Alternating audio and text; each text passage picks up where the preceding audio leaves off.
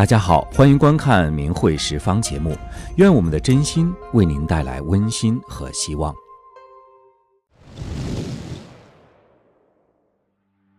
二零零八年八月，大陆有多家媒体都报道了这样一则新闻，说是福建福清东汉有一个姓许的男子，曾在三年前欠了朋友黄某五百块钱。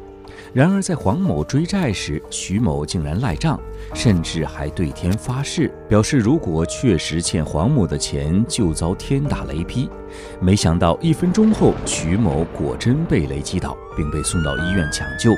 徐某最终脱离生命危险，并在事后将五百块钱还给了黄某。这条新闻爆出后，很多人都在感叹：看来这个毒誓可真的不能随便发呀。可能很多人以前都听老一辈的人也这么说过：“三尺头上有神灵，誓词一出，天地神明共鉴之。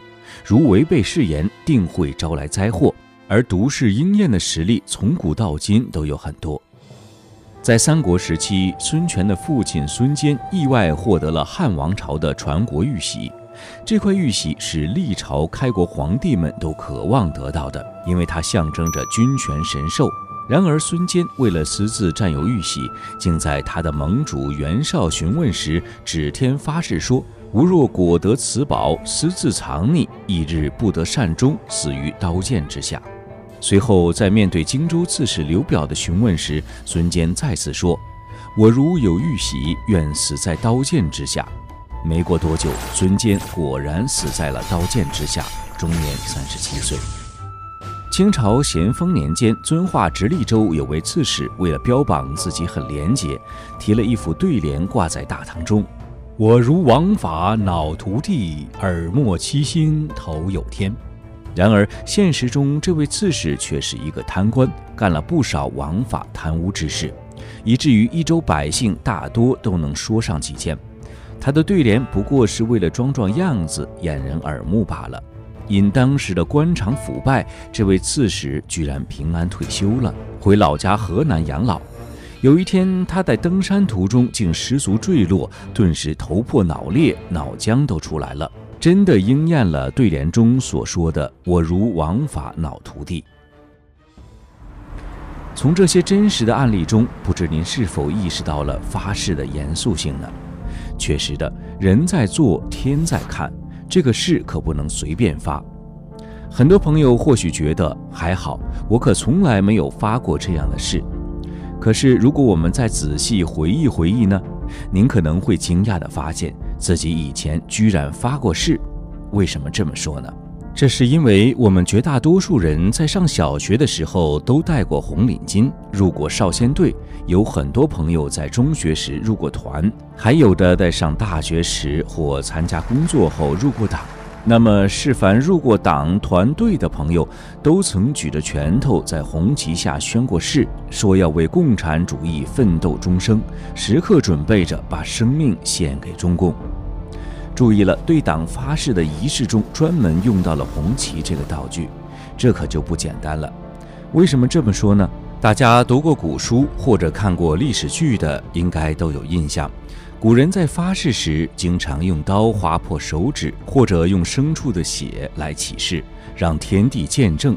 一旦违背誓言，必将用自己的鲜血与性命来兑现誓言。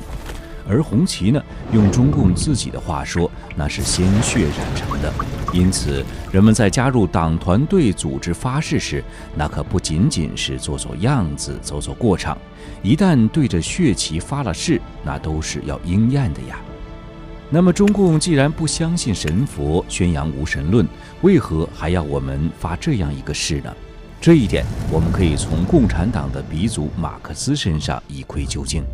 马克思在少年时曾是基督徒，然而他在上大学有一段时间，不知发生了什么事情，思想突然起了很大的变化。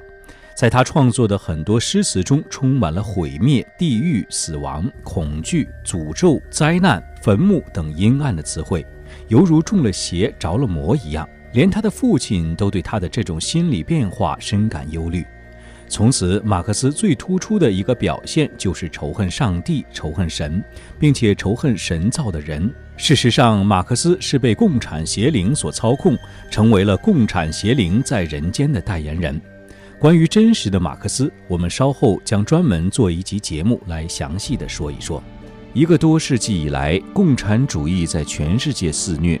苏联共产党在内部整肃中屠杀了两千多万所谓的间谍、叛徒和异己分子。柬埔寨共产党红色高棉在其夺取政权后，居然屠杀了柬埔寨全国四分之一的人口。而共产主义席卷中华大地后，更是发动了各种恐怖运动，杀人不断。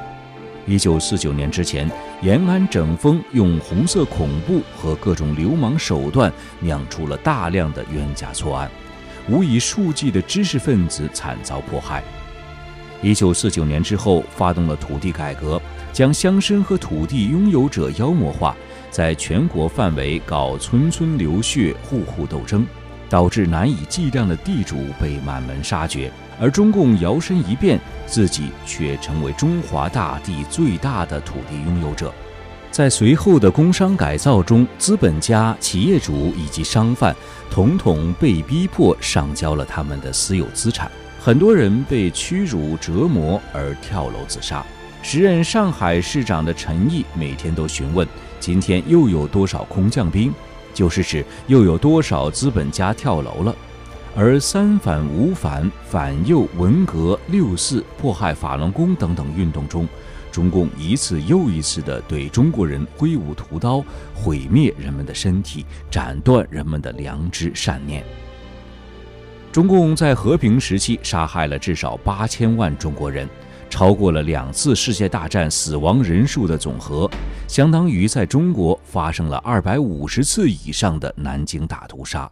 特别是中共大规模搞活摘法轮功学员器官的产业链，犯下了震惊世界的反人类罪行。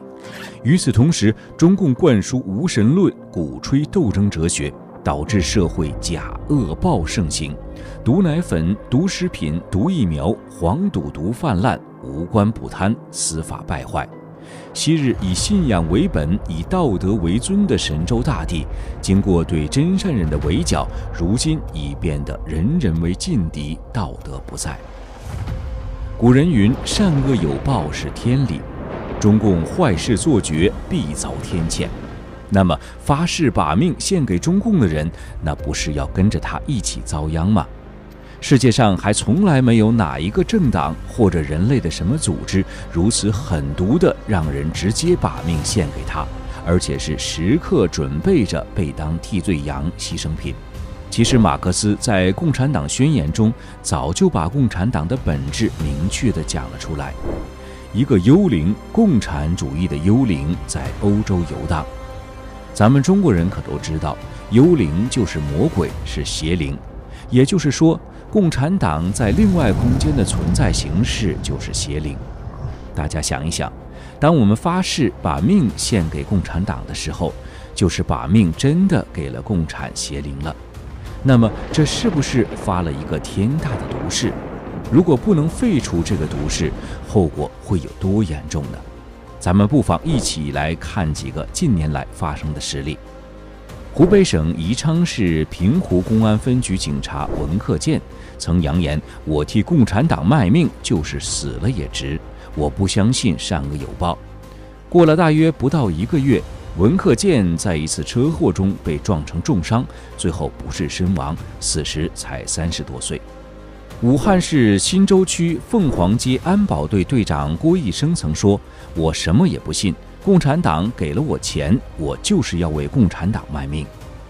结果郭义生被一辆从麻城开往武汉的大巴客车撞倒，在被送往武汉抢救途中死亡，时年五十四岁，为共产党赔上了性命。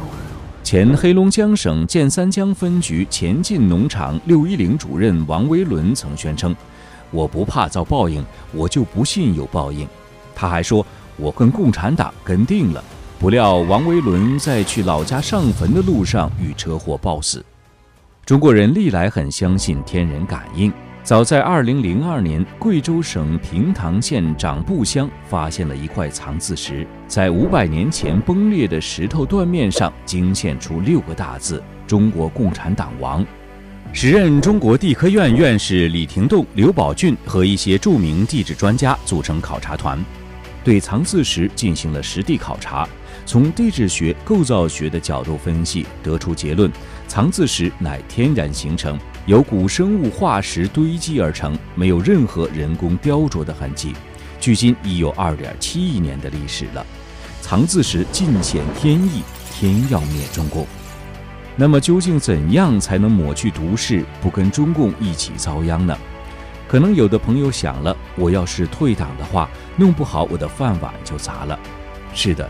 如果到单位找组织去退，是会有很大风险，因为中共毕竟是一个黑社会最大的黑帮。那到底该怎么办呢？其实啊，不需要找组织去退，只要到大纪元退党网声明退出党团队组织就可以了，也就是人们常说的“三退”。而且只要真心退，用真名、小名、化名都可以。神佛慈悲，只见人心。三退后，您加入中共各种组织发过的毒誓就会被抹去，您就会得到上天的护佑。三退运动从二零零五年开始，已经有数以亿计的中国人从高官到百姓退出了中共的党团队组织。当然了，有不少朋友并没入过党，只是入过团或入过队。也许会说，我都超龄自动退出了，我早就忘记发过什么誓了。可是别忘了，毒誓是人忘天不忘的，它是跟人走一辈子的。只有主动声明三退，方可抹去毒誓，在天灭中共的大淘汰中得以幸存。请观众朋友们点赞、订阅、转发我们的频道，让更多人看到真相。